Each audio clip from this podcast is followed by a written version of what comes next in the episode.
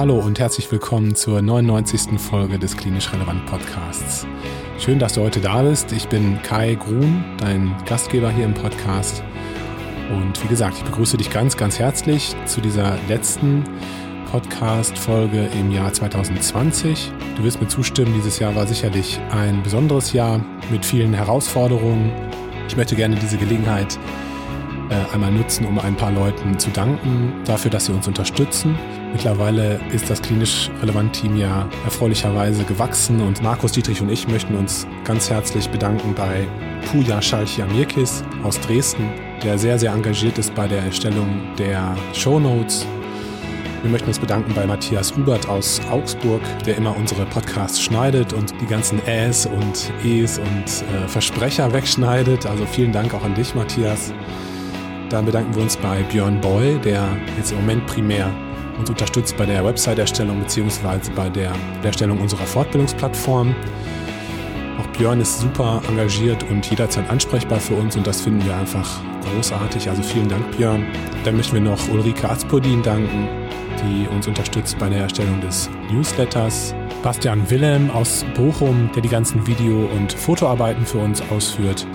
Und zuletzt Stefanie Ludwig, die insbesondere im Bereich der pflegewissenschaftlichen Fortbildung Markus Hübbeler unterstützt. Ohne diese Menschen wären wir dieses Jahr sicherlich nicht so weit gekommen. Also tausend Dank nochmal. Ansonsten wünsche ich euch, dass ihr gut ins neue Jahr kommt, vor allem gesund und munter. Wir freuen uns auf das neue Jahr und äh, haben viel mit euch vor. Insbesondere wollen wir unsere Fortbildungsakademie weiter ausbauen und euch deutlich mehr und deutlich tiefer gehenden Content anbieten. Da dürft ihr gespannt sein. Jetzt aber zum aktuellen Podcast, den du jetzt gleich hören wirst. Und zwar hörst du heute wieder einen Podcast aus dem Bereich der Ergotherapie. André Eckerkunst, den du schon aus zwei anderen Podcasts kennst, spricht hier heute mit Frau Christine Donner, die Geschäftsführerin des Bundesverbandes der Ergotherapeuten in Deutschland ist. Und die beiden sprechen über wichtige berufspolitische Änderungen, die sich in den letzten Jahren ergeben haben, aber auch über die Änderungen, die jetzt in 2021 kommen werden, was die Verordnung zum Beispiel von Ergotherapie betrifft. Du hörst also ganz konkrete Beispiele für Veränderungen im neuen Jahr, die für dich als Arzt oder als Heilmittelerbringer relevant sein werden. Ich wünsche dir also viel Spaß bei diesem Interview beim Zuhören und hoffe, dass du ja viele wichtige und interessante Informationen für deinen Beruf sammeln kannst.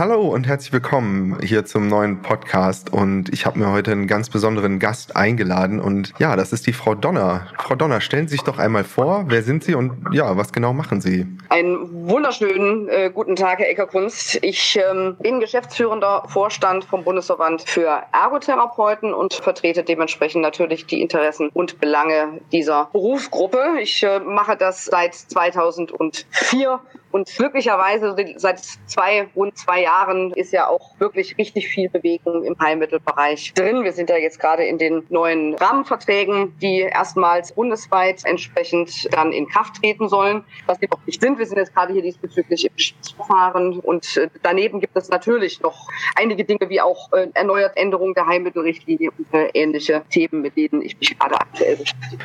Ja, da gibt es ja viel, mit dem Sie sich gerade beschäftigen müssen. Mir ist das auch aufgefallen. Erstmal nochmal vielen, vielen Dank. Ich bin wirklich froh, dass Sie an diesem Gespräch teilnehmen und äh, dass ich Sie dafür gewinnen konnte. Denn äh, es gibt so viel, worüber man sprechen kann. In den letzten zwei Jahren, wie Sie auch sagen, äh, ist da ja wirklich viel Bewegung drin gewesen, was man vielleicht so als Außenstehender, der nicht den Therapieberufen angehöriger Mensch nicht unbedingt in den Medien immer wahrgenommen hat. Zumindest haben wir das Patienten so mitgeteilt. Ne? Da gab es ja so einiges auch an Protesten seitens Therapeuten Therapeuten und äh, was wir auch gerade schon angesprochen haben, Änderungen und so. Könnten Sie vielleicht mal ganz kurz so zusammenfassen, was so für Sie das Wichtigste in den letzten zwei Jahren war, was so quasi das ist, was Sie hauptsächlich beschäftigt hat? Ja, gerne. Das, das äh, fällt mir auch insofern sehr leicht, weil es äh, der, der Ursprungspunkt sozusagen aller Möglichkeiten ist, die wir jetzt sozusagen ja, großes, als große Errungenschaft sozusagen bezeichnen können. Und das ist ganz eindeutig das TSVG gewesen, also das Termin- und Servicestellengesetz weil die Heilmittelerbringer dort noch im sogenannten Huckepack-Verfahren oder Omnibus-Verfahren, wie auch immer man das bezeichnen möchte, das heißt wenn ein Gesetzesvorhaben sowieso schon im Gang ist und man möchte als Politiker oder als Regierung sozusagen, wenn man erkennt, dass bestimmte Dinge auch noch geändert werden müssen, die nicht unmittelbar eigentlich mit dem Gesetz zu haben, dann kann man das machen, indem man sozusagen ein bestimmtes Thema noch an ein Hauptthema dran flanscht, auch wenn die eigentlich unmittelbar miteinander nicht unbedingt was zu tun haben. Mhm. Und das ist über das TSVG passiert, dass man gesagt hat, die Heilmittelerbringer haben protestiert und diese Proteste waren berechtigt. Das ist ja das, was auch, was auch Spahn in Summe sozusagen ähm, auch an die, an die Therapeuten zurückübermittelt hat. Wir haben eine ganz schwierige Vertragslandschaft gehabt bis zu diesem Zeitpunkt mit äh, teilweise über 60 Verträgen. Das muss man sich mal vorstellen. Aufgrund der Landesverträge, die über viele Jahre historisch sozusagen ja gewachsen sind. Wir haben verschiedene Kassenarten, ne? AOK, BKK, IKK, Knappschaft, Ersatzkassen, ne? das ist landwirtschaftliche Krankenkassen, kamen auch noch vor ein paar Jahren mit dazu. Und jeder einzelne Kassenartenverband hat für jedes einzelne Bundesland, teilweise sogar auch KV-Gebiet, wir haben ja 16 Bundesländer, 17 KV-Gebiete hier in Deutschland, hat quasi separat nochmal einen eigenen Vertrag gewollt oder gefordert oder er ist einfach historisch entstanden. Und in diesem Boost können Sie sich vorstellen, äh, da ist man ja quasi das ganze Jahr nur dabei zu verhandeln. Man macht ja eigentlich gar nichts anderes berufspolitisch. Man ist nur dabei, von, von einer Verhandlung sozusagen in die nächste zu gehen. Und dadurch, weil das Ganze so kleinteilig strukturiert war, hatte man überhaupt gar keine Möglichkeit, auch wirklich eine adäquate Preisfindung für, was ist denn eigentlich eine therapeutische Leistung wert, überhaupt umzusetzen. Mhm. Und das ist, dieses Problem ist ja seit vielen, vielen, vielen Jahren bekannt. Äh, nicht umsonst, Bundesverband für Ergotherapeuten ist ja 2004 gegründet worden, so im Verbandsgeschehen. Und mittlerweile ist es natürlich, sind ja schon ein paar Jahre vergangen. Trotzdem immer noch im Verhältnis zu anderen Berufsverbänden ein junger Verband. Ähm, und das war auch mit einer der Gründe, äh, warum es damals die Gründung vom BED gegeben hat, weil wir diese Missstände, diese Problematik mehr aufs politische äh, Tableau bringen wollten. Und da braucht man natürlich entsprechend einen langen Atem für, wie Sie sich sicherlich denken können, wenn man sich, wenn man so alte Strukturen sozusagen aufbrechen will, insbesondere im Gesundheitswesen, dauert das ein bisschen länger. Und deswegen war das TSVG definitiv ein Meilenstein. Jetzt liegt es an den einzelnen Berufsverbänden, das, was im TSVG vorgegeben worden ist, nämlich insbesondere einen bundesweiten Rahmenvertrag, dass wir wirklich nur einmal verhandeln müssen und die Verträge sind dann bundesweit gültig und auch einmal Preise jetzt festsetzen, wo der Gesetzgeber gesagt hat, die müssen wirtschaftlich sein, um dann darauf aufzubauen sozusagen und dann einfach immer den Vertrag preistechnisch vor allen Dingen auch in Bezug auf die Entwicklung zu aktualisieren. Also ich bin wirklich froh, dass Sie all diese Arbeit für uns machen, weil ich stelle mir das gerade so vor, dass Sie da in Ihrem Büro sitzen und permanent im Gespräch sind oder in einem, in einem Call oder in eine E-Mail verfassen oder irgendwo hinreisen und äh, die Ordner türmen sich und die Verträge lesen sich nicht von selber oder dieses, also das stelle ich mir wirklich als sehr schwer vor. Vielen Dank und mein Respekt dafür, weil ich kriege das ja nur an der, was heißt nur, also ich bekomme das halt an der Front mit, was passiert und ich bin jetzt seit 2007 Ergotherapeut und ich mache auch nie ein Hehl daraus. Ich erzähle eigentlich jedem über die Problematik in unserem Beruf und ich weiß, auch in anderen Berufen gibt es Probleme und was sich halt verändert hat auch schon teilweise ähm, in einem Maße, äh, der einigermaßen ja, zufriedenstellt vielleicht, äh, ist die Vergütung. Aber da sind wir noch nicht am Ende. Ne? Da sind Sie ja gerade mitten in den Verhandlungen, richtig? Ja, Genau, genau. Und zwar, äh, es ist auch das eine Vorgabe über das TSVG. Äh, zum Glück so, dass jeder Heilmittelbereich für sich selber verhandelt. Ne, wir haben ja, der Heilmittelbereich ist ja aufgeteilt in den Bereich der Physiotherapie,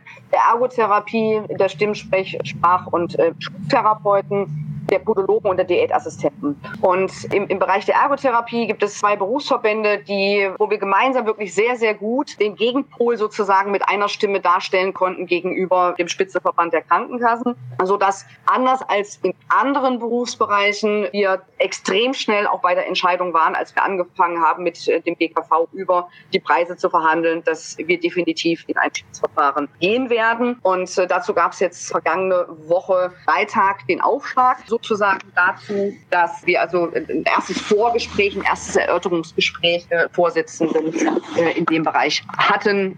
Wir brauchen aus unserer Sicht einen äh, sehr deutlichen Aufschlag nach oben von dem, was wir als wirtschaftlich zu führenden Praxisbetrieb äh, zugrunde gelegt haben. Und darüber äh, wird eben gerade jetzt aktuell diskutiert. Im Erörterungstermin ist entschieden worden, dass wir jetzt quasi nochmal Expertenrunden gründen, also sowohl eben der Kassenverband äh, gemeinsam dann mit uns als Berufsverbänden und wir da nochmal über die einzelnen Themenbereiche sprechen. Das, was jetzt schon klar ist in Bezug auf die Preise, was man, was ich als, als extrem positiv gerade im Bereich der Ergotherapie bewerte, ist, dass selbst die Krankenkasse von sich aus umgestellt hat in Bezug auf die Mitarbeitervergütung auf das TVID. Mhm. Die Frage stellt sich jetzt natürlich, ne, über welche Entgeltgruppen sprechen wir, aber allein die Tatsache, dass wir darüber reden, ist schon ein, und, und dass die, die Krankenkasse selber sozusagen schon auf, auf dieses Thema aufgesprungen ist und selber für sich sozusagen den Bedarf erkennt, das will schon wirklich was heißen. Weil wenn ich mir eben als Beispiel, es gab ja jetzt zwei Berufsbereiche, die schon, also ein Berufsbereich, der ja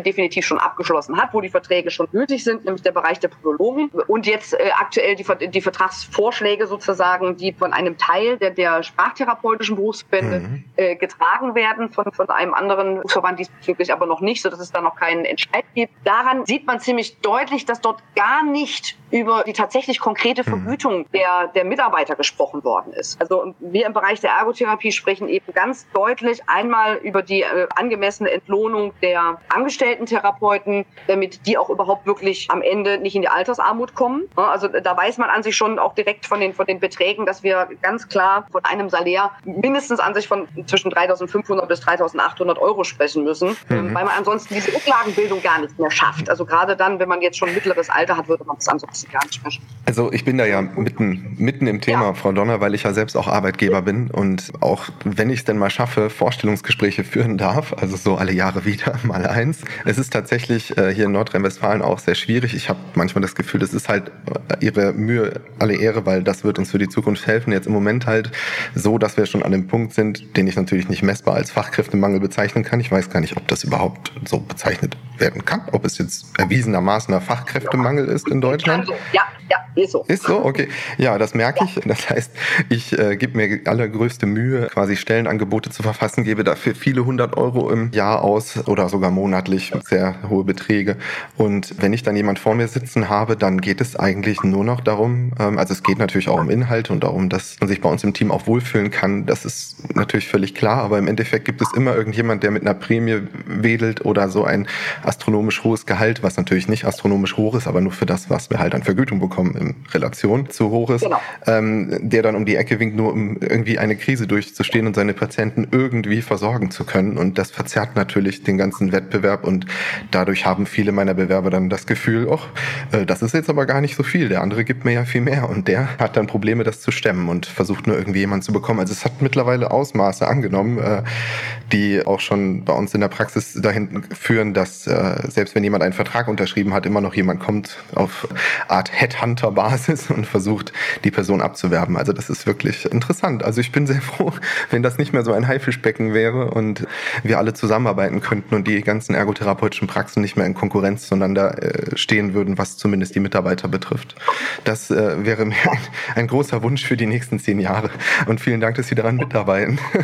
Das, das, das, kann, ich, das kann ich gut nachvollziehen. Ähm, Sie haben das gerade schon angesprochen, Herr Eckerkunst, dass das Verhältnis muss ja passen. Das Verhältnis muss passen zwischen dem und das ist der zweite Part, auf den ich gerade noch eingehen wollte, dass wir quasi hier nicht nur auch über die Vergütung der Mitarbeiter sprechen, sondern auch über den Unternehmerlohn. Ja. So, also ich brauche ja eine entsprechende Motivation. Und verankert ist, ist, ist die Verpflichtung von Krankenkassen gemeinsam mit den Leistungserbringern, also sprich mit, mit uns als Berufsverbänden und in der Folge natürlich die Therapeuten für sich, dass man den Versorgungsbedarf mit Heilmitteln in Deutschland flächendeckend auch umsetzen kann oder bewerkstelligen kann sozusagen. Mhm. Die, die, bundesweite Versorgung flächendeckend muss gewährleistet sein. Und das kann natürlich nur passieren, wenn man einen entsprechenden adäquaten Vergütungspreis dafür bekommt. So. Und nicht umsonst hatte der Gesetzgeber in dem Paragraph 125 ganz klar genau diese drei Themen angesprochen. Er hat gesagt, die Entwicklung der Personalkosten, die Entwicklung der Sachkosten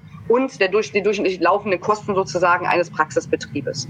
Hm. Und ne, also wenn man sich, wenn man nicht selber sozusagen in, in diesen Verhandlungen ganz tief drinsteckt, dann erscheint das für, für einen auch selbst dann so völligst eindeutig, so nach dem, es spricht ja alles für die Heilmittelerbringer. Das stimmt auch, es spricht auch ganz viel für die Heilmittelerbringer. Nichtsdestotrotz ist es sehr, sehr anspruchsvoll, diese Forderungen auch tatsächlich in die Umsetzung zu bringen, weil man darf nicht vergessen, dass die finanziellen Möglichkeiten einer GKV auf Bundesebene vor allen Dingen auch noch, noch mal ein ganz anderes Niveau hat. Also etwas, mhm. was die Berufsverbände können, können Punkte machen mit Kreativität und mit diesem klassischen David gegen Goliath, so will ich es mal bezeichnen, indem man aus sich heraus sozusagen die Stärke entwickelt. Die Kassenseite hat diesbezüglich an sich leichteres Spiel. Nur als Beispiel äh, in dem Schiedsverfahren. Jetzt haben wir uns da drei äh, Spitzenanwälten gegenüber gesehen. Ja? die ganz sicher äh, nicht unter 350 Euro die Stunde pro Anwalt zu haben sind. Also das nur so ne, mal als, als Gefühl für die, für die Relation, in welchem Bereich man sich da bewegt, sodass man schon extrem gut vorbereitet sein muss. Es reicht nicht aus, zu sagen, Mensch, ne, das liegt ja alles, die Heilmittelerbringer sind ja mal nicht gut die letzten Jahre in Bezug auf die Vergütungspreise davongekommen. Jetzt müssen wir mal irgendwie gucken. So einfach ist es leider in dem Zusammenhang nicht. Insbesondere gibt es gerade auch eine Diskussion darüber oder die Fragestellung, ob denn die Anhebung auf bundeseinheitliche Preise, die ja Juli 2019 dann auch stattgefunden haben, ob die gegebenenfalls nicht schon den Anschein erwecken, wirtschaftlich zu sein, so nach dem Motto, ansonsten hätte der Gesetzgeber ja nicht anders festgelegt. Ne? Das sehen wir als Berufsverbände logischerweise logischerweise anders, aber es gibt tatsächlich in der Juristerei so etwas wie die Anscheinsvermutung sozusagen, dass man sagt, naja, wenn ein Gesetzgeber sowas gemacht hat, vielleicht hat er damit auch wirtschaftliche Preise gemeint. Da halten wir natürlich dagegen, indem wir sagen, wir brauchen ja erstmal bundeseinheitliche Preise, um überhaupt über einen wirtschaftlichen Praxisbetrieb durchschnittlich bundesweit überhaupt sprechen zu können. Ähm, ich, bin, ich bin überrascht, wie viel Aufwand da betrieben wird. Also nicht überrascht, aber schon verwundert, um quasi zu schauen, dass wir nicht entsprechend vergütet werden. Also für mich klingt das immer eigentlich alles so leicht als Außenstehender, dass man das doch eigentlich mal ausrechnen kann und dann sitzen alle da und sagen, ja, stimmt schon. Ja. Ganz locker gesagt. Äh, wissen Sie, aber äh, das haben Sie ja mir jetzt hinreichend erklärt, dass das nicht so ist, dass das nicht so einfach ist und man das aus verschiedenen Blickwinkeln betrachten muss und kann und nicht jeder die gleichen Voraussetzungen hat in dieser ganzen Diskussion und es da auch noch unterschiedliche Positionen auch noch gibt unterschiedliche Verbände, gibt unterschiedliche Berufsgruppen innerhalb der Heilmittelerbringer. Und es klingt sehr kompliziert. Wissen Sie, was auch äh, für mich kompliziert ist, um mal aufs nächste Thema zu kommen, beziehungsweise es gehört auch irgendwie dazu. Für mich ist es sehr kompliziert, fast jeden äh, gefühlt, jeden Samstag oder Sonntag hinzusetzen und alle diese Verordnungen zu kontrollieren, die in unsere Praxis kommen. Und ich meine, mich erinnern zu können, dass es seit, ich weiß nicht, 2017 so sein sollte, dass Verordnungen, die aus Arztpraxen kommen, möglichst durch die Software zumindest fehlerfrei rein sollten. Sonst helfen Sie mir noch auf die Sprünge, falls das ein anderes Datum war. Das wären ja jetzt schon drei Jahre oder schon länger. Ist das richtig? Vom Datum her stimmt das ungefähr? Ja, Wissen Sie das gerade? Ja, ja, Und es ist so, dass das schön ist. Das Problem ist aber, dass da gar nicht, also dass trotzdem halt sehr, sehr viele unserer Verordnungen fehlerhaft sind oder die sind ja auch nicht unbedingt immer fehlerhaft, weil die einen Softwarefehler, ähm, einen, einen Fehler produziert, sondern oder ähm, es liegt auch oft daran, wie halt ausgestellt wird. Und das betrifft viele Dinge, wie, weiß ich nicht, ist der Patient noch im Regelfall oder nicht? Sind da Begründungen Begründung drauf? Steht da die Diagnose passend zum äh, Indikationsschlüssel? Stehen da, äh, ist der Therapiebericht angekreuzt? Ja, nein, das sind noch so kleine Dinge. Oder ist Hausbesuch angekreuzt? Ja, nein. Oder ist das eine Verordnung, die vielleicht sogar genehmigt werden muss? Wobei ich gerade froh bin, dass wir hier in Nordrhein-Westfalen so vom Genehmigungsverfahren so jetzt natürlich auch zum Ende des Jahres sowieso komplett fast befreit sind, bis auf eine oder Krankenkasse, glaube ich. Ich will nur sagen, es wird dieser Aufwand, eine Verordnung zu kontrollieren und komplett zu bearbeiten, der kann sich schon mal auf 10 bis 15 Minuten mit allem belaufen. Bei mir mit Taxi diskutieren oder noch länger, wenn es dann darum geht, Änderungen einzufordern, Faxe zu schicken oder halt äh, die Patienten sogar zu informieren, den Arzt nochmal anzurufen, zu erklären, dass das jetzt eine Änderung ist, die man nicht möchte, weil man dadurch mehr Geld verdient oder wenn man gerade nichts Besseres zu tun hat, sondern weil es sonst einfach nicht funktioniert, also nicht abgerechnet werden kann oder dem Patienten auch nicht zugutekommen kann. Und das, dieses Thema äh, beschäftigt mich stark, weil ich glaube, ich habe jetzt wieder vor ein paar Wochen ein paar Absetzungen der Krankenkassen bekommen, weil der Patient wohl irgendwie an dem Tag im Krankenhaus war, wo ich angeblich behandelt habe, was nicht stimmt. Und dann kann es sein, dass er vielleicht später ins Krankenhaus am selben Tag gekommen ist und dann muss ich wieder telefonieren. Und das ist relativ viel Aufwand, meiner Meinung nach, der da betrieben wird. Auch noch Jahre später. Das finde ich auch immer sehr interessant. Vielleicht können Sie mich da nochmal aufklären, falls Sie es wissen, weil ich jetzt letztens auch Absetzungen hatte, die wirklich auch schon länger zurücklagen. Also die Fälle lagen schon länger zurück und waren mir auch schon längst ausgezahlt worden. Sind Sie zufällig darüber informiert, wie lange die Krankenkassen noch Absetzungen durchführen können, nachdem sie auch schon ausgezahlt haben? Ja, also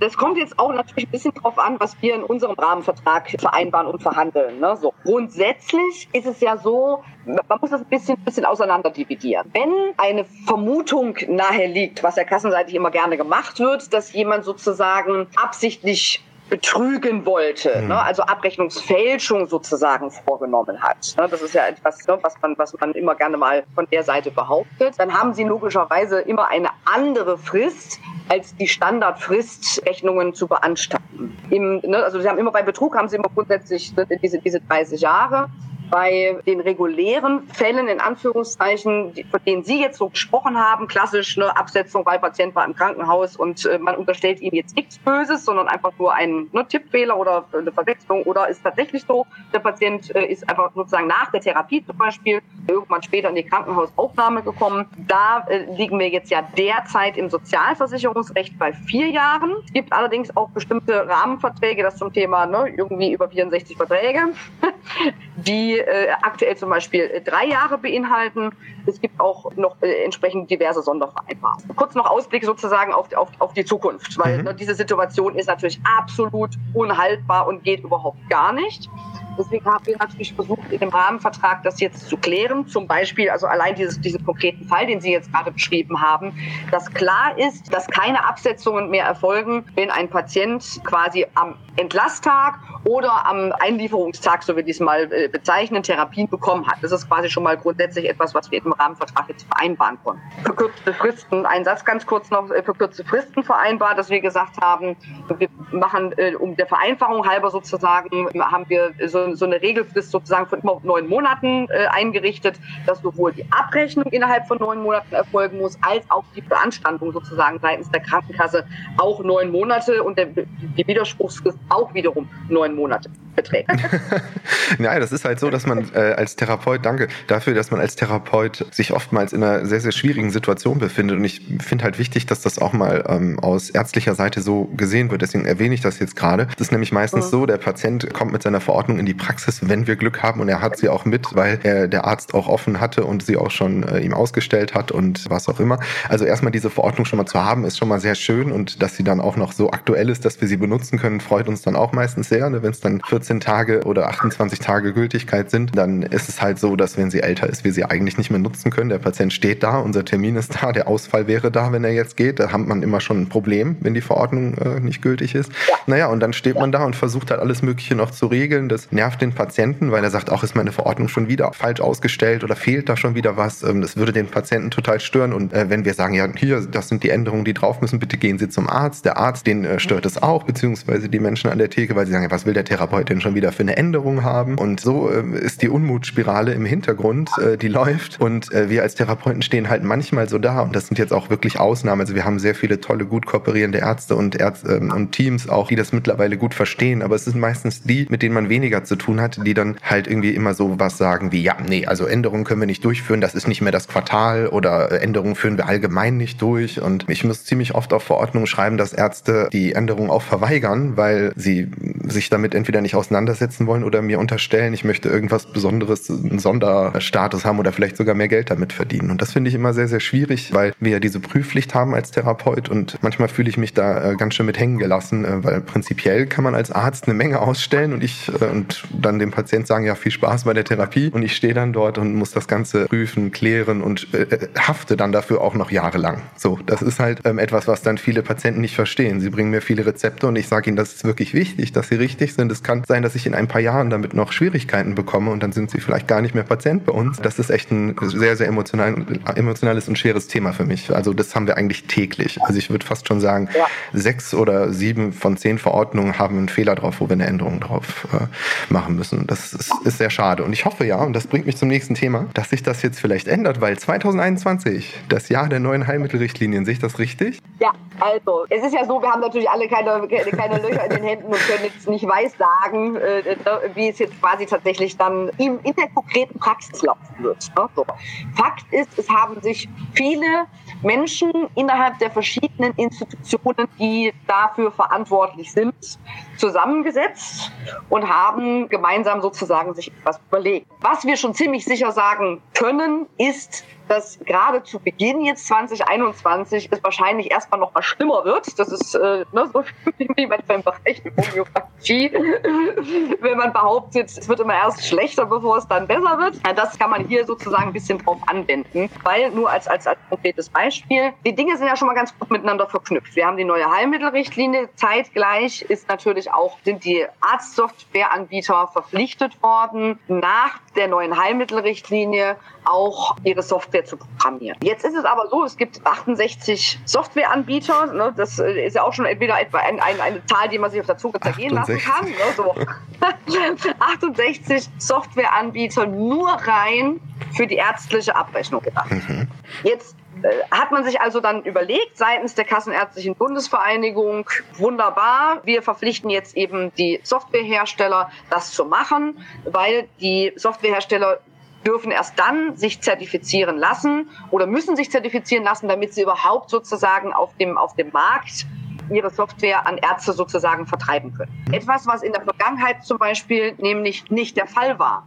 Da gab es sowohl zertifizierte als auch nicht zertifizierte Software, aber es gab keinen Prüfmoment. Also es wurde nicht geprüft, ob tatsächlich ein Arzt eine zertifizierte Software benutzt oder nicht. Der Hintergrund dieser Zertifizierung war, dass man eben gesagt hat, wir wollen, dass im, im, im Ausstellungsprozess der Verordnung an sich schon menschliche Fehler ausgeschlossen werden können. Also ne, klassisch so ganz unlogische Dinge, dass, dass die Diagnose nicht zur Diagnosegruppe passt. Dass, dass Frequenzen überschritten werden, dass man also mehr als zehn Einheiten zum Beispiel in der Ergotherapie verordnen kann, pro Verordnung sozusagen. Ne? Mhm. Wenn, wenn man jetzt nicht eine langfristige Genehmigung oder eine Verordnung bis dato ne, ja noch außerhalb des Regelfalls hatte.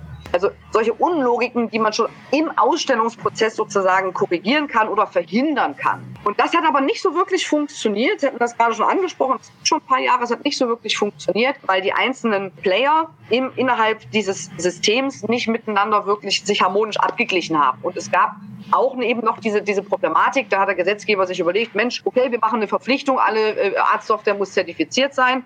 Und trotzdem hat man dann aber quasi vergessen, einen Kontrollprozess dahinter zu schalten, dass auch sichergestellt ist, dass alle Ärzte auch zertifizierte Software benutzen. Also, und wenn man das natürlich nicht macht, dann ist doch völlig logisch, dass das Problem sozusagen eigentlich genau dasselbe bleibt und es sich vermeintlich nur ein bisschen verbessert. Dann ist es halt ja, so, und ich, ich werfe mal kurz was ein, dass halt äh, ja, anstatt dass äh, diese Software eine vernünftige Rezeptkontrolle hinbekommt, äh, also dass sie quasi diese unlogischen Dinge prüft und äh, mach, machen wir das dann halt mit circa, ich glaube, das geht durch, zuerst schaue ich mir die Verordnung an, dann guckt der Mitarbeiter sich die Verordnung an, dann guckt meine Frau sich als Mitarbeiterin die Verordnung auch nochmal an, dann äh, wird sie bearbeitet, dann kommt sie in die Abrechnung, dann gucke ich sie mir nochmal an. In, in all diesen Prozessen finde ich teilweise auch noch Dinge, die wir gar nicht beachtet haben vorher, weil das manchmal im Alltag auch nicht so möglich ist und die Zeit nicht immer dafür da ist. Und ganz am Schluss gelangt es dann noch in ein Abrechnungszentrum, die eventuell auch nochmal einen Fehler finden. All diese Instanzen, weil eine Software das nicht unbedingt immer so gut prüfen kann. so ist halt einfach irgendwie genau. schade. Und wollte ich nochmal einwerfen, dass das,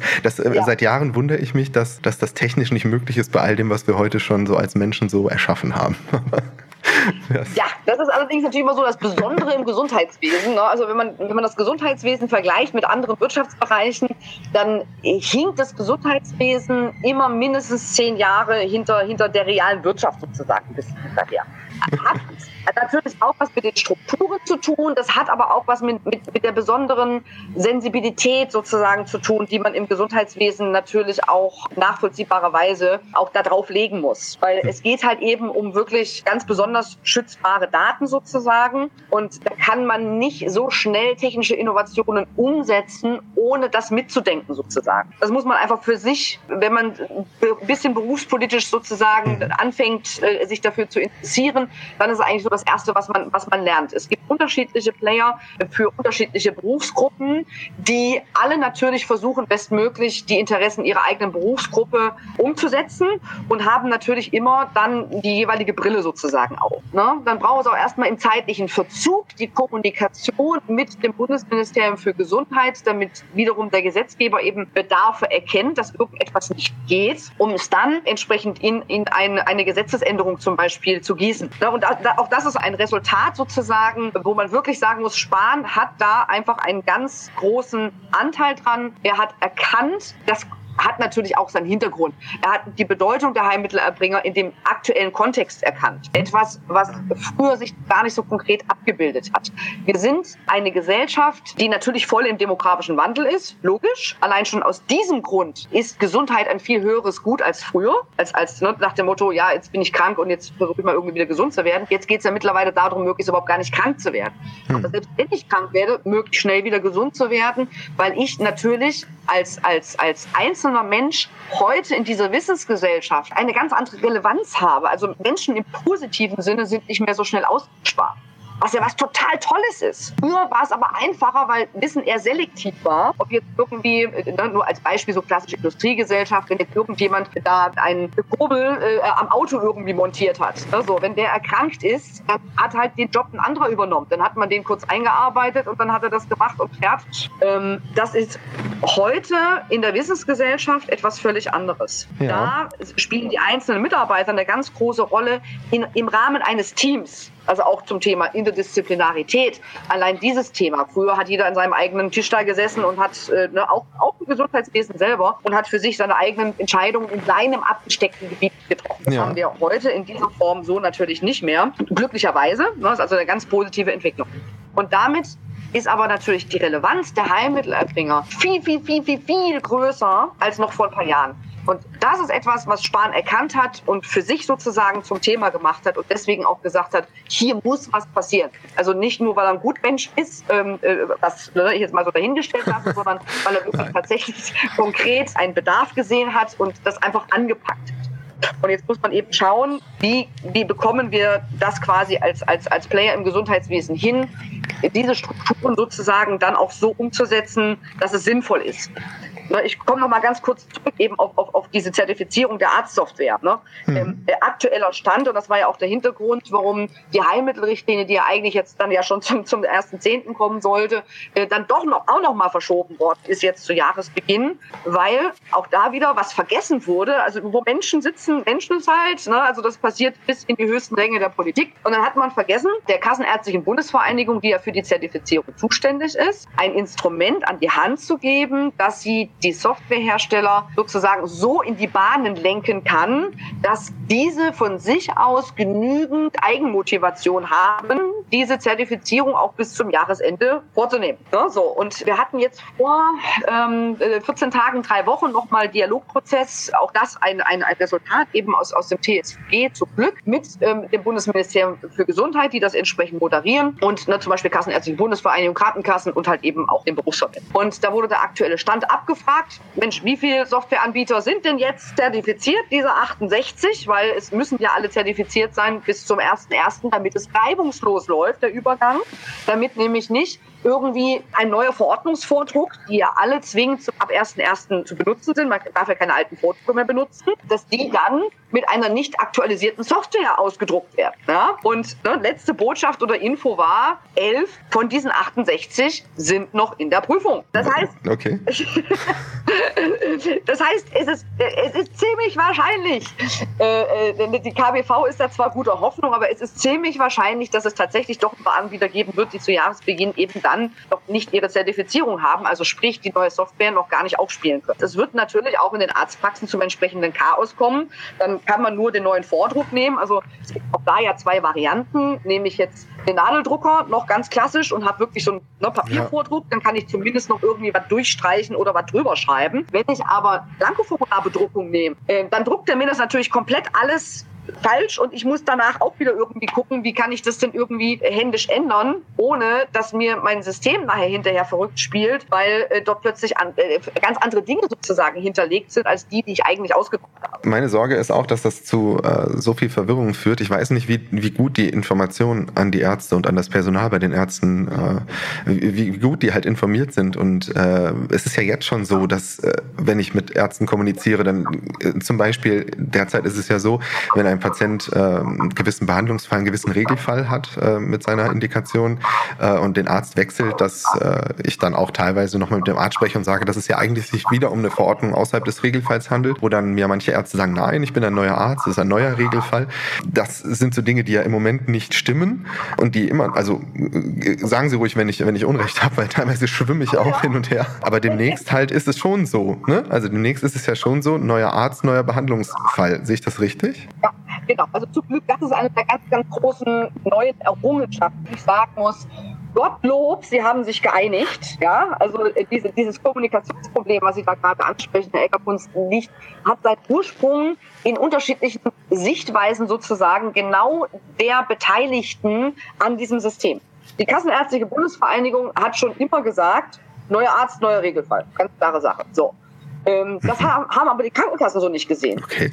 Die haben gesagt, nee, nee, also äh, ne, ganz klar, äh, ne, Arztwechsel heißt trotzdem, dass der Fall, weil je Fall ähm, bezieht sich das auf einen Krankheitsfall, ähm, der ist ja immer noch derselbe und deswegen ähm, quasi bleibt es derselbe Fall. Und deswegen musste der Arzt immer gucken, äh, gerade in Bezug auf Folgeverordnung oder Verordnung außerhalb des Regelfalls, dass er irgendwie ja Informationen bekommt, die allein schon aus Datenschutzgründen mhm. ja an sich gar nicht, ne, der Patient nichts sagt, hatte der Arzt keine Möglichkeit. Zeit und der Therapeut keine Chance. Und man ja, hat so die ganze Zeit so ein Damoklesschwert über sich hängen genau. gehabt als Therapeut.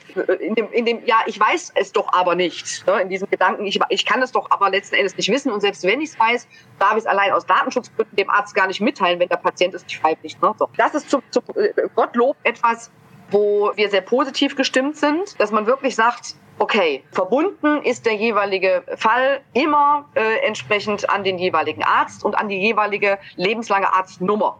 Mhm. Das heißt, äh, äh, ne, wenn man jetzt mal als Beispiel eine, eine ähm, ärztliche Gemeinschaftspraxis hat, ähm, hat jeder dieser Ärzte eine lebenslange Arztnummer. Und wenn jetzt ein und derselbe Patient sozusagen in die Praxis kommt, aber von einem anderen Arzt behandelt wird, innerhalb dieser Gemeinschaft, ergibt das wieder einen sogenannten neuen Verordnungsfall. Wie gesagt, ich hoffe, dass, dass nicht nur Sie das wissen und ich jetzt so langsam aber sicher lerne, sondern dass das auch Ärzte nach und nach oder zumindest vielleicht hoffentlich auch schon zu Beginn so wissen, weil ich habe schon die unterschiedlichsten Aussagen nicht jetzt unbedingt in meinem Umfeld gehört, aber auch schon gelesen äh, in den diversen Forenbeiträgen, wo dann Ärzte das auf bestimmte Art und Weise auslegen und Patienten nochmal in Pause schicken wollen zu Anfang des Jahres, weil ähm, und so weiter und so fort. Also so wie ich das verstanden ja. habe, wird ja eigentlich jeder Patient jetzt mit, wenn er einen neuen Verord eine neue neue Verordnung nächstes Jahr bekommt, also auf neuem Verordnungsvordruck, auf Null gesetzt. So kann man es ja schon genau. sagen. Ne? Ja, genau, genau. Wobei das nochmal ein, ein anderes Thema sozusagen ist. Ne? Dieses auf Null setzen hat ja einfach nur was damit zu tun, dass man sagt, okay, ähm, sämtliche Behandlungsfälle für alle Patienten, ob sie jetzt langfristig vorher waren, ob sie mitten in der Behandlung waren mhm. oder sonst irgendwie was, werden auf Null gesetzt und dann quasi fängt man neu an zu zählen. Genau. Das ist, steht nicht unmittelbar in Verbindung sozusagen mit, mit äh, dem Thema äh, neuer Arzt, neuer Behandlungsfall. Nee ähm, sondern quasi ist wirklich dem, dem Übergang sozusagen von alter Heilmittelrichtlinie auf neue Heilmittelrichtlinie geschuldet. Aber auch das ist zum Beispiel natürlich etwas ganz angenehmes, dass man sagen kann, so, also niemand braucht sich Sorgen zu machen, dass er jetzt quasi dann plötzlich keine Verordnung mehr bekommt, sondern gerade zu Jahresbeginn ist klar, alle Fälle sozusagen beginnen nochmal komplett neu von vorne. Das ist richtig. Und dann, ähm, ich versuche jetzt mal so ein bisschen das aufzudröseln, was eventuell Ärzte auch beschäftigt. Und zwar ähm, wäre das jetzt in dem Fall äh, ja, in dem Fall der Regelfall, den es ja nicht mehr gibt. Es nennt sich jetzt, ja. ist das richtig, orientierende Behandlungsmenge? Habe ich das äh, korrekt im, äh, genau, im Verordnungsfall und der, Verordnungsfall äh, quasi ist geregelt über die orientierenden Behandlungsmengen. Ja, aber äh, da bin ich mir noch nicht so sicher. Ähm, wie kann ich mir denn eigentlich die orientierende Behandlungsmenge vorstellen? Ist das so wie die äh, Empfehlung der Geschwindigkeitsbegrenzung äh, auf, der, auf der Straße? So wäre ganz gut, wenn du 130 fährst? Oder was genau bedeutet das? Ja, also, äh, zunächst erst nochmal, um, um äh, äh, überhaupt erstmal die Begrifflichkeit nachzuvollziehen, ja. was die Mengen anbetrifft. Ne, so. Hm. Äh, wir hatten bis dato die sogenannte Höchstverordnungsmenge. Ähm, äh, und jetzt haben wir stattdessen die orientierende Behandlungsmenge. Das ist von der, von den tatsächlichen Mengen sozusagen, die verordnet worden sind. Also für bestimmte Diagnosegruppen meinetwegen jetzt 40 Einheiten. Ne? Dann stand da ja immer Höchstverordnungsmenge 40 Einheiten. Ne? So. Ja. Das gibt es hier in, in, in dieser Form mit der orientierenden Behandlungsmenge nicht mehr. Aber ne, Sie sprechen da einen, einen ganz wunderbaren äh, Punkt an, Herr Eckerkunst, weil ähm, in der äh, in den jeweiligen Arztsoftwaren wird ähm, äh, quasi das formuliert mit Sie haben ähm, die orientierende Behandlungsmenge überschritten. Also wenn man jetzt quasi ne, dann diesen Verordnungsfall bearbeitet, gibt es irgendwann den Punkt, wo die orientierende Behandlungsmenge zu Ende ist. So. Ähm, gemeint ist seitens des Gesetzgebers, dass es gar kein Problem ist, diese vermeintliche Grenze zu überschreiten. Auch nicht in Bezug auf äh, Regresse oder ähnliches, weil in, in Regress, und das ist auch äh, so ein bisschen ähm, auch da äh, viel Fehlkommunikation oder einfach unzureichendes ähm, äh, äh, Wissen auch der, der, der Player untereinander oder der betroffenen Beteiligten, ähm, dass Regresse dass mich, dass mich jetzt eine Orientierung an, an diesen Mengen sozusagen nicht vor einem Regress schützt, mhm. sondern dass, dass die Relevanz der Dokumentation, also wie ich meine Praxisstruktur habe, wie ich etwas begründen kann, dass das der beste, beste Schutz ist äh, vor einem Regress. Wir, haben eine Diskussion mit der Kassenärztlichen Bundesvereinigung genau zu diesem Thema, ähm, weil aus unserer Sicht der, das, der Originalwortlaut sozusagen in der Verordnungssoftware, die aufploppt, wenn man diese orientierende Behandlungsmenge überschreitet, also allein der Begriff überschreiten heißt ja, ich überschreite eine Linie, eine hm. Grenze, irgendwie irgendetwas. Und wir haben dazu eine Alternativformulierung aufgestellt, indem wir darum gebeten haben, sondern es geht doch nur darum, deutlich zu machen, hier ist orientierende Behandlungsmenge zu Ende, aber das heißt jetzt quasi nichts. Ne? So, wir haben da so eine konkrete, einen konkreten Formulierungsvorschlag gemacht und ähm, die KBV hat in Abstimmung mit der GKV zurückgemeldet, ähm, ja, schön, Frau Donner, dass Sie das sagen, aber außer Ihnen beschwert sich da niemand anderes drüber.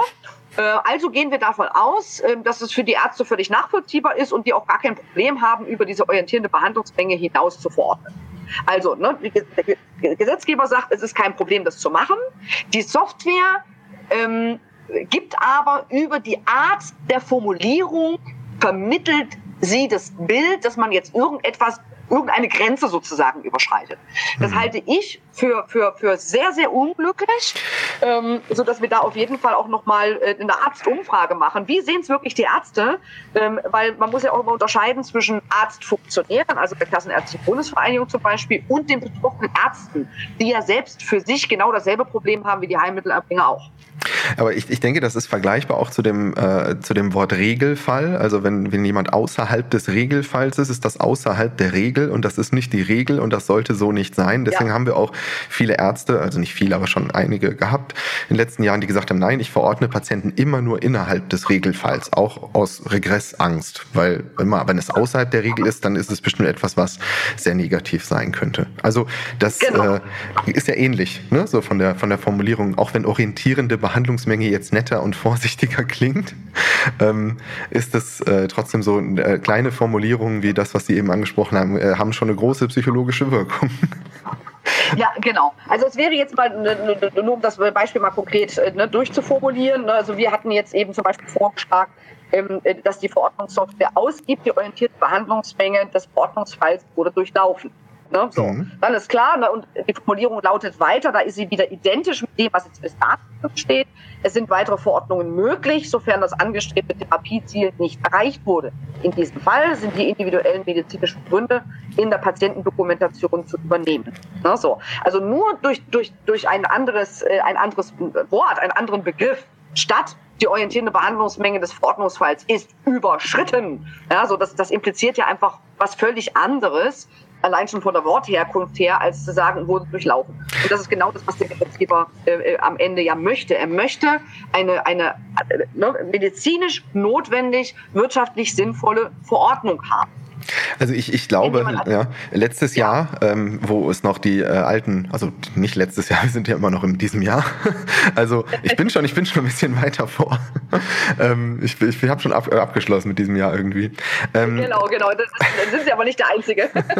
also es ist halt so, ich habe halt oft gedacht, ich meine, ich bin ein, ein richtiger Profi im Verordnungen kontrollieren und ich weiß ganz genau, was für Fehler es gibt und ich habe äh, hunderte Verordnungen in den Händen äh, in den Monaten, die ich, äh, die ich so arbeite im Jahr und ähm, ich äh, mit den unterschiedlichsten Ärzten und so. Also man hätte eigentlich, äh, ich könnte ein super Softwareberater dafür sein und wüsste ganz genau, so wie Sie jetzt auch gerade, worauf es da ankommt. Aber naja, also ich bin halt niemand, der so eine Software mitentwickelt. Vielleicht kann ich ja, wie viel gibt es? 68 Anbieter, Nummer 69 ja. werden oder so. Vielleicht bringe ich, ist das ja aber für mich äh, ein neuer Job, so die, die perfekte Arztsoftware zu erstellen. Sagen, Sie können mich natürlich auch übergreifen, einfach bei den 68 und äh, darauf hinweisen, dass sie gerne mal die Software dann auf tatsächliche Praxisorientierung sozusagen. Eine, eine Heilmittelerbringer-orientierte Software erstellen. Nein, natürlich nicht. ähm, die liegt, aber die liegt ja gar nicht, der Witz ist ja dabei, Herr Eggerkunst, die liegt ja gar nicht weit voneinander entfernt. Ne? So, also sowohl die Heilmittelerbringer als auch die Ärzte haben das gemeinsame Interesse, dass die Patienten bestmöglich im Rahmen der vorhandenen Strukturen zu versorgen. So. Ne? Und das Thema Regressangst, ja, ähm, ist etwas, was sowieso auch nochmal separat ähm, politisch diskutiert werden. Da muss unbedingt, da, da müssen sich noch Dinge ändern. Weil selbst mit dieser neuen Software ändert das ja nichts an den alten Strukturen. Also nur als Beispiel, der Paragraph 84 im SGB V ähm, äh, gibt eben die Heilmittelvereinbarung sozusagen vor. Da wird gesagt, so, äh, ne, die, die, die Kassenärztliche Bundesvereinigung macht so einmal im, im, im Jahr, gegen Ende des Jahres, ähm, einen Aufschlag und sagt so, ähm, nach bestimmten Kriterien, wie sie in Paragraph 84 stehen, zum Beispiel eine Veränderung der Zahl und Altersstruktur der Versicherten oder eben Veränderung der Preise der Leistungen. Ja, also wenn die Heilmittelerbringer dann höhere Preise abschließen, ähm, dann äh, ne, würde auch das sozusagen dann jetzt im kommenden Jahr 2021 durch diesen Paragraph 84 berücksichtigt werden.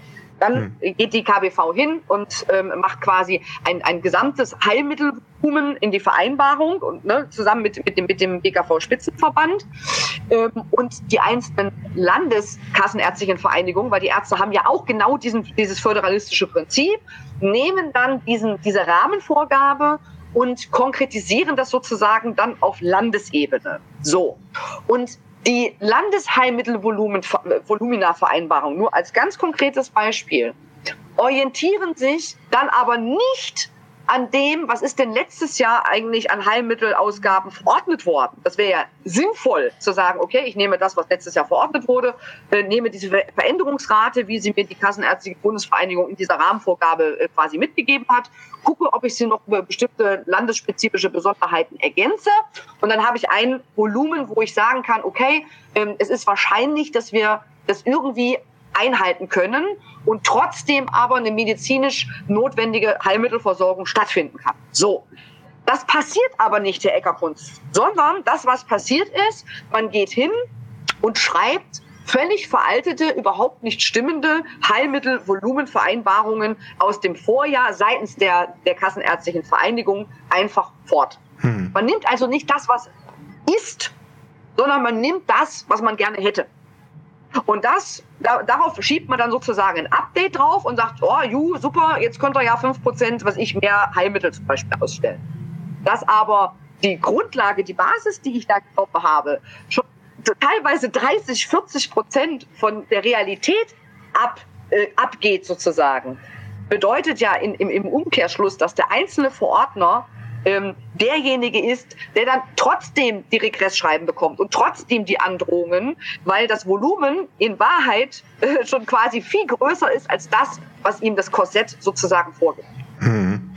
Also ähm, über das Thema Regress, äh, da könnte ich auch länger reden, weil ich habe schon sehr viele Ärzte jetzt mal, also sie sind natürlich viel tiefer drin in der Materie und verstehen viel besser die Hintergründe. Und was ich halt mitbekomme, sind halt eher so die, die Emotionen, die da auch mitspielen. Und ich habe auch schon in den letzten Jahren vor Ärzten gesessen, die mir ganz klar gesagt haben, äh, ohne äh, Namen zu nennen, dass sie äh, wirklich ja. äh, große Angst haben. Sie haben von dem Damoklesschwert gesprochen, ja. was über ihnen ist und wo sie sagen, ich muss mich dann für etwas entscheiden. Und äh, die auch sich gar nicht so sehr mit der Materie beschäftigen, leider, um zu schauen, wie sind da meine Möglichkeiten und äh, welche Diagnosen fallen denn da äh, unter eventuell Sonderfälle, so dass das für mich äh, eventuell gar nicht nachher betrifft oder ausgerechnet, ausgerechnet werden kann.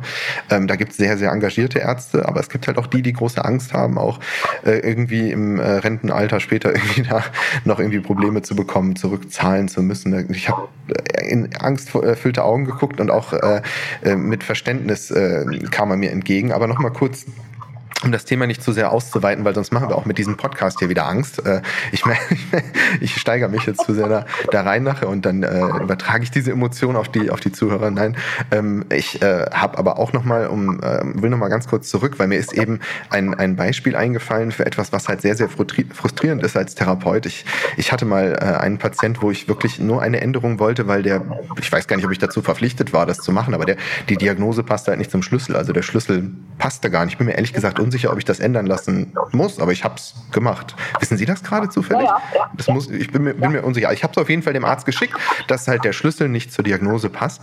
Und ähm, Daraufhin habe ich äh, die Verordnung dann vom Arzt zurückgeschickt bekommen und er hatte ganz viele Fragezeichen auf die Verordnung gemalt. Also so von oben bis unten, links, rechts, ganz viele, hundert Stück, ich weiß auch nicht, also so richtig hübsch.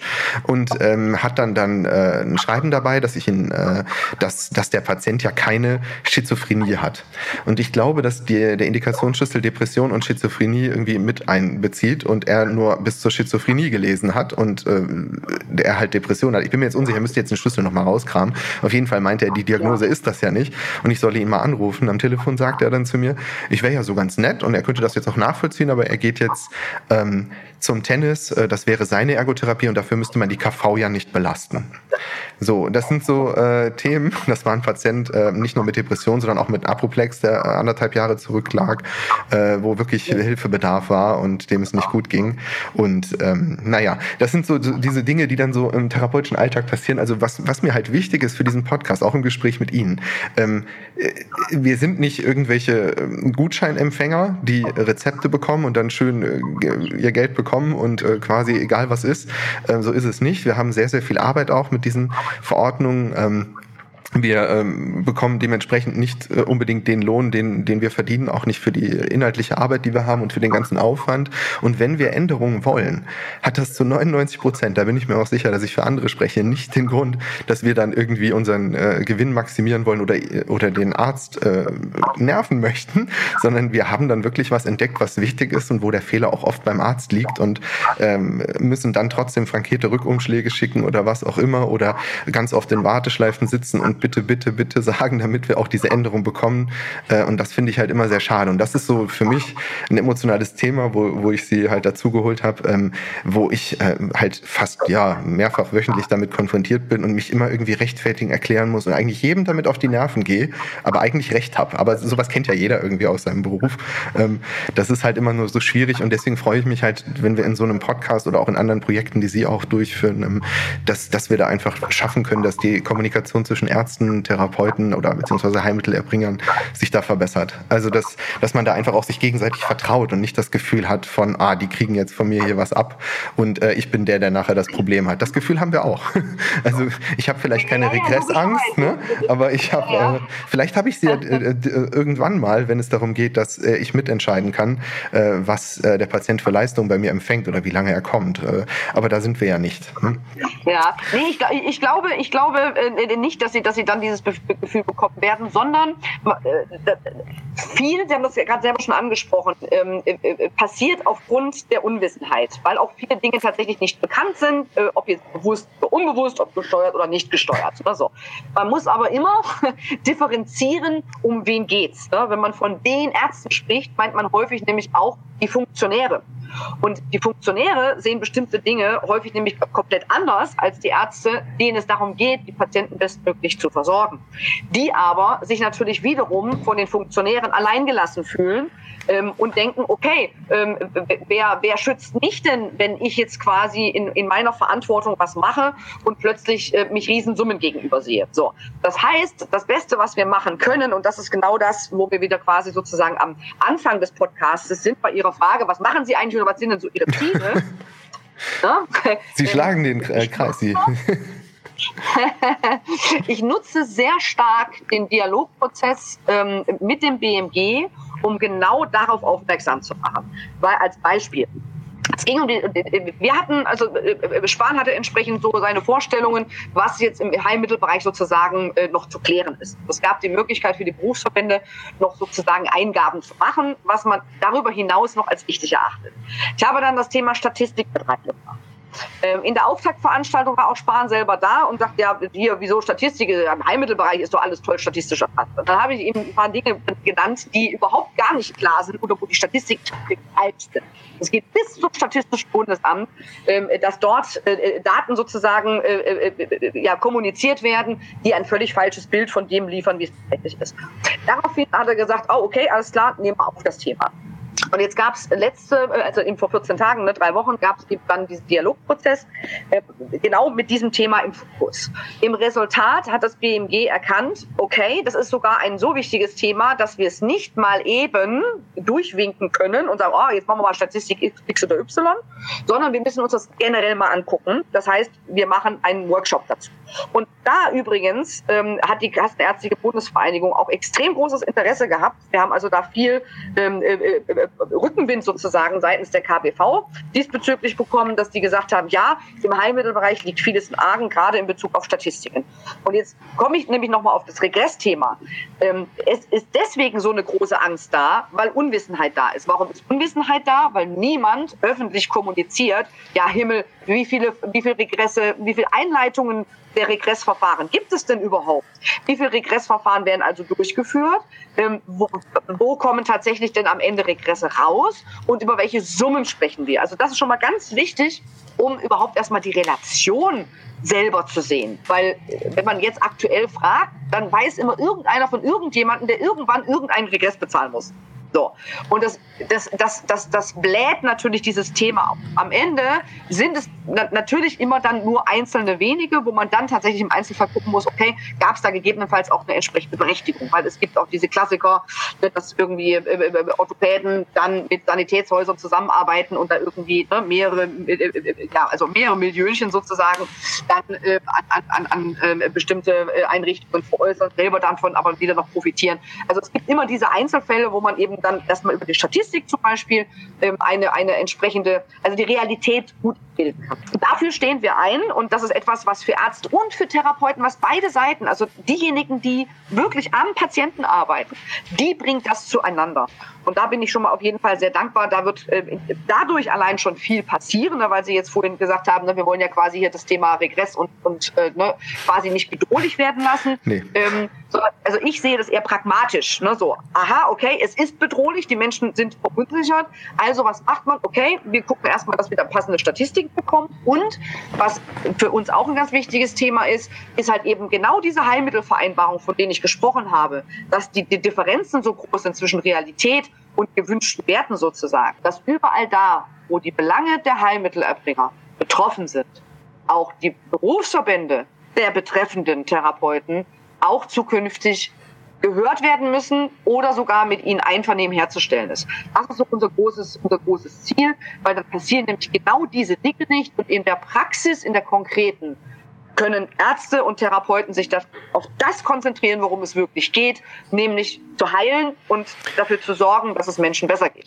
Mhm. Da, da sagen Sie was. Ich, ich sehe das natürlich genauso wie Sie, dass das Thema nicht totgeschwiegen werden sollte, sondern eher von Ängsten befreit äh, werden sollte durch, äh, durch vernünftige Aufklärung.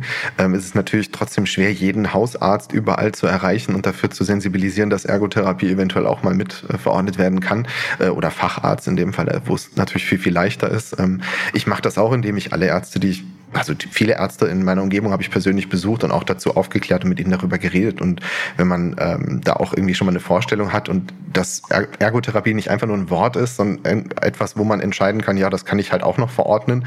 Ähm, da wird nämlich häufig auch selektiert, dass man sagt, okay, ich kann jetzt Ergotherapie, Physiotherapie und Sprachtherapie verordnen. Ja, irgendwie geht erstmal nur eins davon oder ja. nur zwei.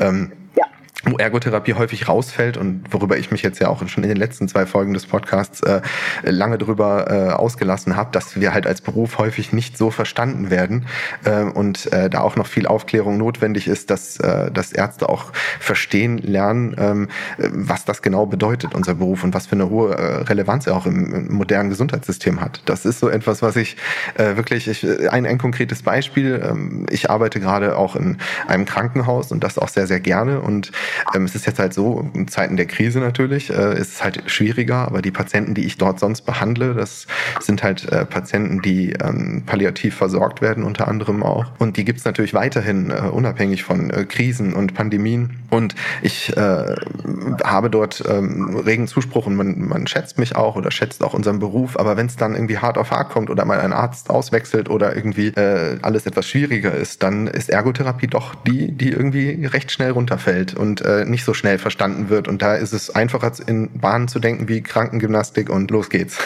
ähm, das, äh, ich verstehen Sie mich nicht weiter. Also ich glaube, ähm, das ist etwas, was ich mir auch noch so wünsche ähm, für die Zukunft, äh, nicht nur von Ihnen, sondern von allen Therapeuten irgendwie, dass, dass da irgendwie in den, das ist, vielleicht ist das ein unrealistisches Ziel, ich weiß es nicht, aber dass da im Medizinsystem, obwohl es ja einen festen äh, Stellenwert hat, nicht jeder Ergotherapeut sich immer wieder erklären muss. Wenn ich mit Ergotherapeuten rede, dann geht es meistens darum, ja, äh, ich muss meinen Beruf ständig jedem erklären. Und das äh, ist natürlich so, das muss natürlich jeder, wenn jetzt jemand zu mir kommt und sagt, er ist äh, irgendwie Industriemechaniker für Rohrbohrungen im Lagerbereich, dann frage ich, weiß ich auch nicht, worum es da geht.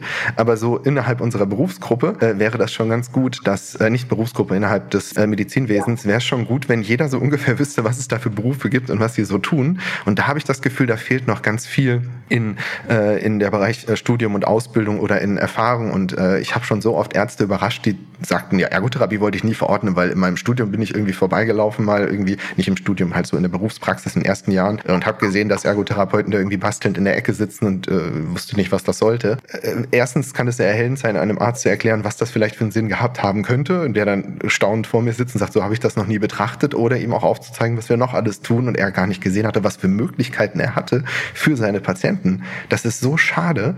Es geht mir gar nicht nur darum, meinen Beruf irgendwie zu retten, aber es gibt so viele Dinge für Patienten, die untergehen, weil da irgendwie Aufklärung fehlt. Und das versuche ich im Kleinen, das versuche ich mit diesem Podcast hier und das versuche ich, ja, indem ich interessante Menschen wie Sie einlade, Frau Donner, die da auch noch ein bisschen zu beitragen können und sehen, äh, dass man auch sieht, äh, wie viel da so im äh, Hintergrund passiert. Dankeschön nochmal dafür. Dass die Ergotherapie so breit und gleichzeitig so tief aufgestellt ist, ist immer Fluch und Segen zugleich. Mhm. Weil man hat ja enorme Vorteile, auch behandlungstechnisch, ähm, was natürlich auch für die Ärzte wiederum ein Riesenvorteil ist. Viel individueller über einen viel längeren Zeitraum, also auch nur je Einheit sozusagen, auf die jeweiligen Patienten einzugehen. Das macht es aber auf der anderen Seite extrem schwer, diesen Beruf zu erklären. Und das, das Effizienteste ist und bleibt die Aufklärung des Einzelnen, also die Aufklärung jetzt nicht nach dem Motto an einen Unwissenden, ja, ähm, sondern seine Passion, weil jeder Ergotherapeut macht irgendetwas Spezielles und hat da gute Gründe für und kann die auch, äh, kann das auch gut ausführen. Es macht also immer Sinn, dass ich quasi schaue, wer ist mein Gegenüber, von wem möchte ich verstanden werden und was kann ich dem erzählen, was für seine Profession relevant ist. Ja, es macht keinen Sinn, sich darüber aufzuregen, ähm, dass äh, äh, ne, irgendwie allgemein gesprochen irgendjemand kein Interesse äh, hat, irgendwie meinen Beruf zu verstehen. Sondern dann muss ich ja umgedreht als Unternehmer denken, ähm, wenn ich Praxisinhaber bin, bin ich Unternehmer, zu überlegen, wie erkläre ich denn jetzt dem Orthopäden oder anders halt eben als dem Hausarzt oder dem äh, äh, entsprechenden äh, Internisten äh, und so weiter und so fort. Ne? So, also ein Chirurg hat ein anderes Interesse äh, als ein Kinderarzt. Ja? Also was kann die Ergotherapie in der Profession diesbezüglich leisten? Ähm, äh, äh ne? Fragen zu stellen an den jeweiligen Arzt, um über ihn etwas von seinem Wesen, von seinem Gedankengut zu erfahren. Hm. Da gebe ich Ihnen recht. Die entscheidende hm. Arbeit ne, äh, läuft sozusagen tatsächlich über menschliche Beziehungen. Also die ganze Wirtschaft läuft über menschliche Beziehungen und das ist hier nichts anderes. Wir können natürlich als Berufsverband logisch Lobbyarbeit in der großen Form betreiben, so wie es die Kassenärztliche Bundesvereinigung auch macht und äh, ne, quasi äh, äh, über ne, allgemeine Öffentlichkeitsarbeit sozusagen den Beruf vorstellen. Aber das effizienteste Mittel ist immer noch die Begegnung von Mensch zu Mensch. Äh, Frau Donner, danke. Ich glaube, ich habe mit dem Thema gerade meinen Frieden gemacht, äh, in dem, was Sie gesagt haben. Also ich meine, ähm, es ist halt so, dass man nach Jahren, 13 Jahren äh, erklärungsmüde irgendwann wird. Also das, ja. man erklärt es halt immer wieder neuen Menschen Menschen und neuen Personen. Und das macht man auch sehr gerne und am Anfang und auch eigentlich immer noch, wenn man neue Themen auch in der Therapie anbietet, äh, macht man das auch noch mit Passion. Aber trotzdem hat man halt aufgrund des Begriffs Ergotherapie immer so ein bisschen äh, den Nachteil, äh, sich noch mehr erklären zu müssen. Während es jetzt im Krankenhaus, wenn es darum geht, jemand kann nicht sprechen, nicht schlucken, hat Schwierigkeiten mit diesem Ding, dann wird schnell einfach Sprachtherapie aufgeschrieben und die Logopädin erklärt sich dann später eventuell und er sagt, was sie tut. Ähm, und auch genauso, wenn jemand jetzt nicht von mir aus nicht mobil ist, dann kommt der Krankengymnast und erklärt sich später. Beim Ergotherapeut ist das nochmal davor. Also man hat irgendwie äh, kein richtiges Bild und das, ähm, das versuche ich halt. Ne? Und das, aber was, was mir halt gerade gefallen hat, Sie haben natürlich absolut recht, das hat auch Vorteile, weil ich habe unglaubliche Freiheiten beziehungsweise ähm, Möglichkeiten, mich in meinem Beruf auszuleben. Und deswegen wieder der Aufruf in diesem Podcast, werdet Ergotherapeuten, weil das ist ein so schöner Beruf, auch wenn wir jetzt gerade so viele Dinge, komplizierte Sachen besprochen haben, die jetzt für den Einzelnen gar nicht unbedingt oder als Mitarbeiter gar nicht so relevant sind. Aber es ist ein, ein sehr schöner Beruf, in dem man sich in dem, was einem liegt und was man auch, ähm, was einen interessiert und was, äh, was man auch gut kann, sehr, sehr gut ausleben und auch ähm, über die Jahre entwickeln kann. Das finde ich halt wirklich nochmal wichtig, da was ganz Positives hinten dran zu hängen, Frau Donner. Äh, es ist, man kann sowas nur schnell durchlaufen, dann kann man natürlich nur punktuell diese Themen so ein bisschen ne, anteasern sozusagen und äh, um so die grundsätzliche Problematik zu erklären oder aufzuzeigen, wo, wo es die nächsten Jahre hingeht. Äh, ich blicke da äh, so positiv in, in, in die Gegend ähm, aus, aus meiner Sicht eben über die ganzen Dinge, die berufspolitisch ähm, derzeit passieren, ähm, recht, weil wir haben als Therapeuten und auch als Berufsverbände, als Vertreter der Therapierenden ähm, eine, eine ganz großartige, also das erste Mal eigentlich wirklich tatsächlich die Möglichkeit mitzureden und mitzubestimmen und mitzubeeinflussen. So, deswegen ähm, liegt der, der Erfolg oder die Zukunft der Ergotherapie allein eben auch tatsächlich in unseren Händen. Eine ganz spannende Zeit für Sie und woran Sie sicherlich auch einen großen Anteil haben. Und das ist mir durchaus nicht entgangen in den letzten Jahren. Und dafür nochmal vielen Dank. Und auch ich merke, dass Sie sind immer sehr kämpferisch dabei. Das gefällt mir an Ihnen. Vielen Dank.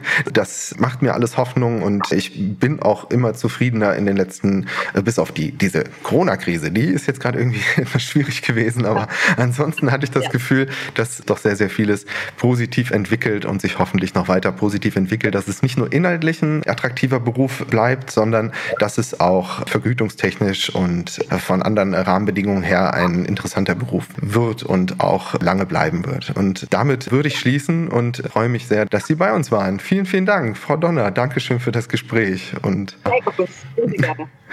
alles Gute für Sie. Bis zum Dankeschön. nächsten Mal vielleicht. Dankeschön. Tschüss, Frau Donner. Gerne. Tschüss. Vielen Dank, dass du heute wieder zugehört hast. Das war die letzte Folge für 2020. Ich hoffe, sie hat dir gefallen und hat dich weitergebracht äh, in deiner beruflichen Ausbildung. Hier sage ich immer an dieser Stelle, dass ich mich freuen würde, wenn du dieses Interview bzw. unseren Podcast mit deinen Kolleginnen und Kollegen teilen würdest. Das wäre super nett von dir und würde uns helfen, bekannter zu werden. Wir werden weiterhin versuchen, dich auf unseren Social-Media-Kanälen, auf Instagram, auf LinkedIn, auf YouTube, auf Facebook, dich auf dem Laufenden zu halten. Auch über den Jahreswechsel. Bald steht ja die 100. Folge an und da haben wir uns ein paar Überraschungen für dich ausgedacht. Die 100. Folge wird am 5.01.2021 rauskommen. Bis dahin machen wir eine kleine Pause. Wir hoffen, dass du einen schönen Jahreswechsel hast, dass du gut ins neue Jahr kommst, dass du gesund bleibst und uns auch im neuen Jahr gewogen bleibst. Also bis dahin, mach's gut, bleib gesund. Ciao.